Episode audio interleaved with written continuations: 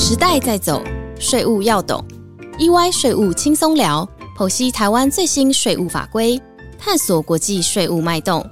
跟着 EY 税务轻松聊，轻轻松松掌握税务大小事。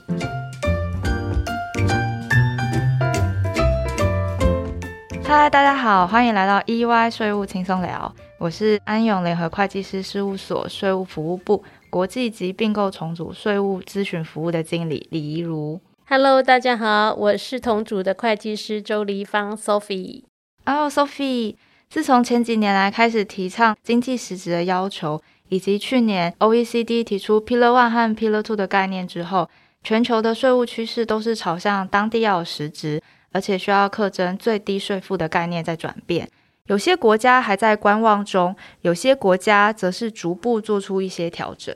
从整体变革的角度来观察的话，想要透过低税负的地区或是税制较为优惠的地区当控股公司再去做转投资，已经不再是优先推荐的做法了。嗯，没错没错。像一些低税负国家，譬如 BBI、开曼跟百慕达的这些国家呢，他们以往的优势其实已经在消落了。然后大家熟知的香港、新加坡这些以属地主义课税的国家来说，也渐渐的在这一次税改的浪潮中，悄悄的进行了一些改变。哦，说到新加坡，其实我们常常会有客户前来询问新加坡这个地方，并且呢有兴趣把新加坡作为控股公司再去转投资。不过呢，我们实务上跟新加坡团队交流的时候，他们其实有提到新加坡的税局在核发新加坡税务居民的身份时，审核越来越严格了。那在这个方面，不知道 Sophie 您能不能分享一些新加坡税局重视的条件呢？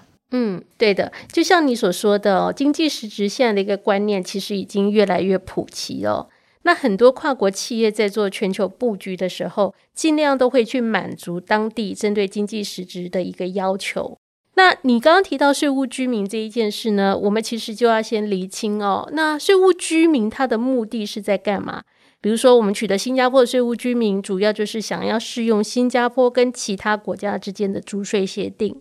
那适用租税协定有哪些好处呢？其实，在以往我们的 podcast 里面也有跟大家做了说明了哈。主要就是说，避免两国之间的重复课税，还有一些课税的时候可以使用比较低的税率。那新加坡呢？他们税局在看一间公司到底是不是新加坡的税务居民，他除了需要有合理的商业目的以外，更重要的是，这间公司必须在新加坡当地执行管理跟指挥控制的这样的决策。好，那很多的情况可以去看到底是不是公司有满足这样的要求。比如说，在实务经验上，我们通常会建议公司必须在新加坡要有一名董事，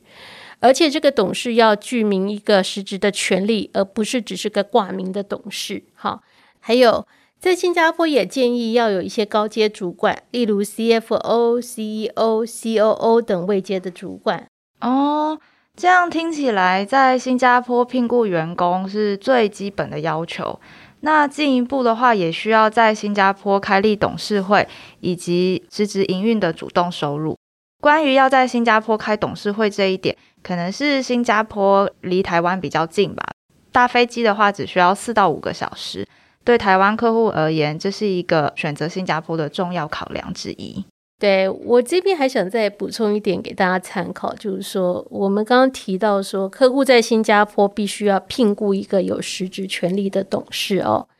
那这里要注意到，就是说台湾其实大部分的状况，事情都还是由台湾总部在决定。那这个董事呢，他其实虽然是公司所聘雇的，但是可能他能够决定的事项并不是很多。那公司可能一年也只飞一次去新加坡开会。当然，我们知道，就是说，自从疫情蔓延以后，这些边境有一些管制，那有更多的是远距离开会。那新加坡政府针对这一块也有一些比较松绑的规定，它可能允许你用视讯会议的这种方式来执行董事会。不过要提醒大家，就是说，因为现在这种封城的状况已经比较不存在了。疫情也渐渐的回归到一个比较呃常态的状况，所以新加坡税局会从今年开始恢复到以往的要求，就是说，呃，公司必须要实际上的人飞到新加坡去开董事会。那除了这一点以外，就是说，我们可能在执行这个权力的配置上哦，也要注意，就是说，我们今天在新加坡不能只是找了一个人，然后说你是我的董事，是我的员工这样子，更重要是真的要给予他一个管理的职责，好。所以这一点，新加坡政府在实际上集合的时候，也是会看的比较重视的一点。那除此之外呢，就是说，如果公司可以在新加坡有其他的员工的话，一定会是对于我们要取得税务居民身份这件事情是有一个加分的动作。哦，没错，新加坡的税局对于实质的要求其实真的蛮严格的。不过在审理的时候，据了解，也有一些便民的措施。例如呢，这个新加坡的控股公司有其他的关系人已经在新加坡取得了税务居民的身份，或是他们在新加坡有了实质营运，能够赚取主动的收入，或者这间新加坡的控股公司可以从其他这些新加坡关系人获得一些集团管理服务，例如一些行政服务之类的，都是在审查时候的加分条件。嗯。没错，所以在实物上啊，如果客户本身已经具备可以利用的其他条件，成功取得税务居民的身份，他的机会就会比较大一点。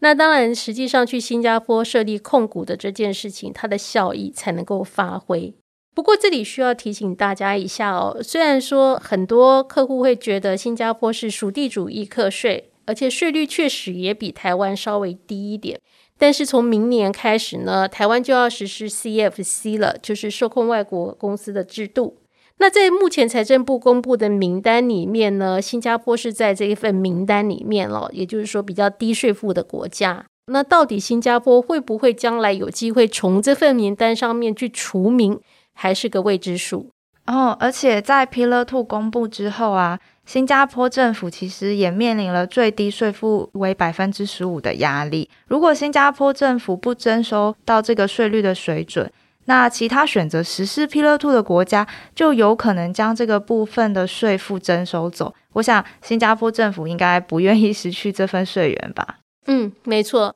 新加坡政府当然是不愿意失去这份税源啦。所以如果未来 Pillar Two 要实施的话，新加坡这边也确定会跟进。那事实上，新加坡政府已经在讨论，就是说要实施百分之十五的最低有效税率哦，就 Minimum Effective Tax Rate，简称 NETR。这个制度呢，如果是适用在新加坡的话，那未来呢，公司目前在新加坡取得的一些租税优惠，比如说你可能取得企业总部优惠或其他的一些优惠，使得你的有效税率可以降到百分之五或百分之十。这些优惠的效益呢，就会渐渐的不存在，因为你最终还是必须要补到百分之十五。没错，现在国际间课税的趋势，呃，和各国政府之间的角力，以及刚刚提到明年就要实施的台湾 CFC，都使要不要透过新加坡去做转投资这件事情，增加了很多的复杂度，需要平衡各方规定所衍生的利弊。建议大家呢，在执行投资计划之前，可以多多和会计师们讨论，事先衡量各种不同的转投资方式，以及可以如何更有效的利用现在已经在新加坡的一些投资活动。当然呢，也建议密切关注后续发展，才可以完善细节。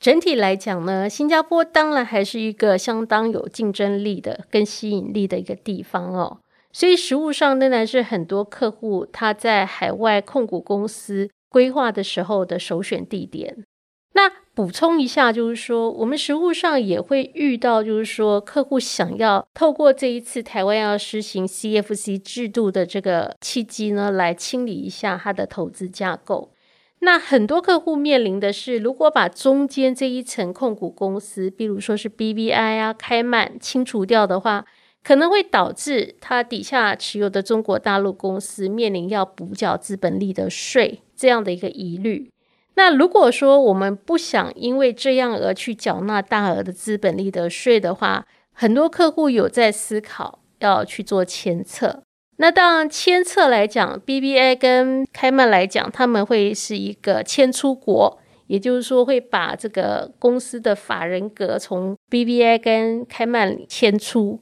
那到底要迁到哪里呢？呃，大家可能有听说，有些客户选择迁到新加坡去。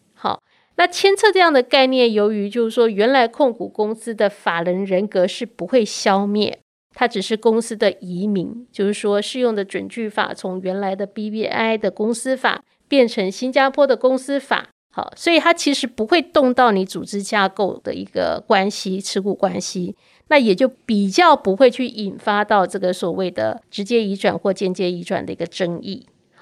那新加坡跟其他国家比起来呢，它可能是在时程方面呢、费用方面呢、跟文件准备的一些效率方面来讲，都是比较有效益的一个地方。哦，没错，就像荷兰这个也是一个蛮热门的一个选择地。就只接受从欧洲国家的公司迁进到荷兰，所以如果客户想要将公司迁到荷兰的话，就会要花两道工序。首先呢，需要将公司迁到一个欧盟的国家，然后呢，再从这个欧盟的国家迁到荷兰。当然，那个迁册的复杂度、时程啊，还有费用这些都会提高蛮多的。因此，新加坡人是一个很值得考虑的地方。没错。不过呢，其实如果公司的重点是在解决台湾 CFC 的问题来讲，如前面所提到嘛，新加坡目前还是在财政部公布的这个低税负国家名单里面，所以没有办法根本的解决到 CFC 的问题哦。不过从国际租税上来讲，新加坡仍然是扮演一个很热门的一个角色啦。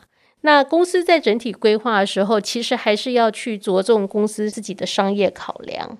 到底在这个过程里面，新加坡能不能扮演适当的角色，协助公司达到商业的策略？嗯，我举个例子来说好了，因为我们前面有提到说，新加坡其实它租税协定的网路相当广嘛，哈，跟很多国家都签有租税协定。那有些公司呢，他们可能就在思考说，我做 IP 规划的时候，有把新加坡纳入这个规划的重点。比如说，有一些比较商业性的 IP，它比较不是一个技术研发的 IP，它是比较商业性的 IP，它是不是可以把 DMP，就是一些实际上研发概念的发想啊，跟这个 IP 的管理呀，这些功能建立在新加坡？那这对这些商业 IP 产生的一些效益，比如说产品创造的利益。或者是向第三方收取的权益金，那我们就可以利用新加坡来去做收取。那当然，这整个规划不能只是纸上的规划，必须要搭配我们刚刚讲这个 DMP 的经济实质。那我们实物上看到，就是说这一两年来啊，由于香港在政治上的一些比较不确定的因素，其实有很多的跨国集团呢，他们渐渐的把一些商业管理中心呢，从香港迁移到新加坡去了。那其实跨国公司的这些动作呢，台商也都观察到，有一些脚步走到比较前面的台商企业呢，他们也渐渐在新加坡这边建立了一个区域总部，来管理东南亚地区的营运。那这里呢，当然就牵涉到，如果说我们今天功能从台湾变迁到新加坡去的话，那前面也提到，就是要有经济实质嘛，势必会有一些管理人员必须在新加坡这边坐镇。那就可能会发生台湾跟新加坡之间两端的关系人交易，特别是如果有管理服务费的支出从台湾付出去的时候，都会有扣缴的，大家很头痛的问题啦。那一路可以跟大家介绍一下，我们实务上可以怎么建议客户吗？哦，好啊，就其实这个也是一个，呃，我们日常工作的时候常常收到的一些来自客户的问题。那他们采用新加坡公司作为签约对象。不论是提供服务给台湾的客户，或者是关系人，那也都会面临到，呃，他们收款的时候，从台湾这方会扣缴百分之二十的问题。那因为就像刚刚 Sophie 已经提到的，台湾和新加坡其实是有租税协定的，所以大部分的客户呢会优先想到说，那我要去申请租税协定的适用，这样就可以不用被扣缴百分之二十。不过呢，因为新加坡和台湾的租税协定签的蛮早的，那有一个比较特别的地方，我在这边也把这个条文就会分享给大家。在第三条的定义当中，它有特别把营业利润的定义就是这样写的：呃，企业所得或利润不包括公司因管理、控制或监督贸易事业或另一企业之其他活动所得之报酬。因此呢，我们实务上就会产生集团管理服务是比较难适用第七条营业利润免税的规定。那呃，面临这样子的情况呢，我们都会建议客户也可以考虑采用台湾国内税法提供的优惠办法，例如所得税法当中第二十五条，或是所得税法第八条规定中华民国来源所得认定原则的第十五之一条。但是呢，集团管理服务其实在税局的认定里，技术含量并不是这么高，所以对于二十五条的审查也是比较困难，可以取得很好的结果。因此呢，企业可以通过申请第十五之一条，利用同业利润率的方式来核定应税所得额，然后呢，再用资格去乘以百分之二十去做扣缴。那我们来讲一下我们现在在讨论的集团管理服务吧。以这个为例的话，它的同业利润率是百分之二十一。那在这样的情况下，就可以让有效税率从百分之二十降到了百分之四点二。那这样子的降幅也是蛮吸引人的。嗯，真的。大家不论在已经在新加坡营运啊，或者是将来想要前进到新加坡的客户哦，其实都要考虑，就是为集团做整体的规划，都不是一件简单的事。那这中间牵涉到人啊的配合，然后供应链的调整，要考虑的面向真的是非常多。我们今天其实只是单从冰山的一角，哈，针对这个新加坡税务居民的身份。还有台湾 CFC 上路以后的影响，还有 IP 可能的一个规划方向，未来 Pillar Two 的发展，大概的点出几个要思考的重点。那如果说大家有更多的问题的时候，其实应该就是说要再跟专家互相做个讨论哦，然后也考虑到业务方面的发展，从长来做个计划。嗯，那希望我们今天的分享对大家在思考如何透过新加坡转投资的时候有所帮助。欢迎大家可以咨询专业人士，嗯，共同面对现在全球变迁快速的租税环境。谢谢大家的收听，我们下周一再见喽，拜拜。